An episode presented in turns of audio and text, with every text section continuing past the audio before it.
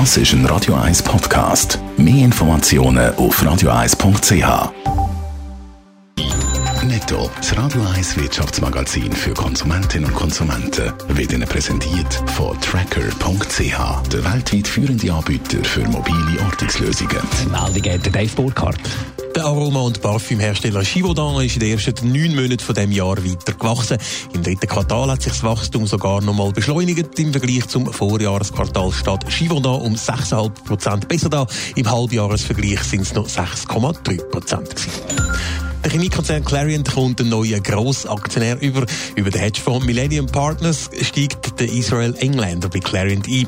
Der 71-jährige Investor Engländer besitzt laut der Schweizer Börse 6 neu 3,45 Prozent der Clariant-Aktien.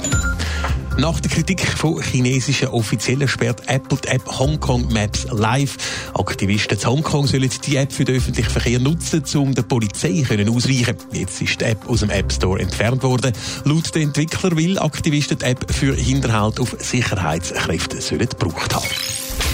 Der Ruf der SBB als Arbeitgeber hat in der letzten Zeit ziemlich gelitten. Spätestens nach dem tödlichen Unfall von einem Zugsbegleiter vor zehn Monaten haben sich die Meldungen über unzufriedene Mitarbeiter gehäuft. Das soll sich jetzt aber ändern.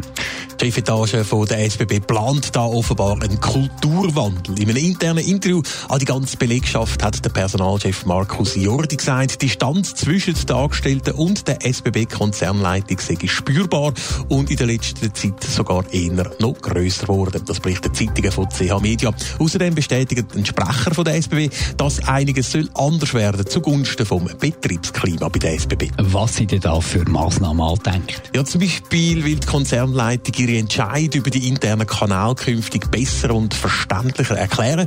Die Mitglieder von der Konzernleitung sollen außerdem ausschwirren und sich außerhalb von der Zentrale im Personal erklären. Generell soll der personell oder der persönliche Kontakt gestärkt werden bei der SBB. Live-Chat soll es geben zum Austausch mit den Angestellten. Außerdem wird das Meldewesen unter die Lupe genommen. Da ist im Moment bereits ein externes Gutachten in Arbeit. Aber unabhängig von dem will die SBB-Führung Feedbacks und Rückmeldungen von der Belegschaft in Zukunft ernster nehmen. Netto, das Radio 1 Wirtschaftsmagazin für Konsumentinnen und Konsumenten, ist Ihnen präsentiert worden von Tracker.ch. Weltweit funktionierende Ortungslösungen.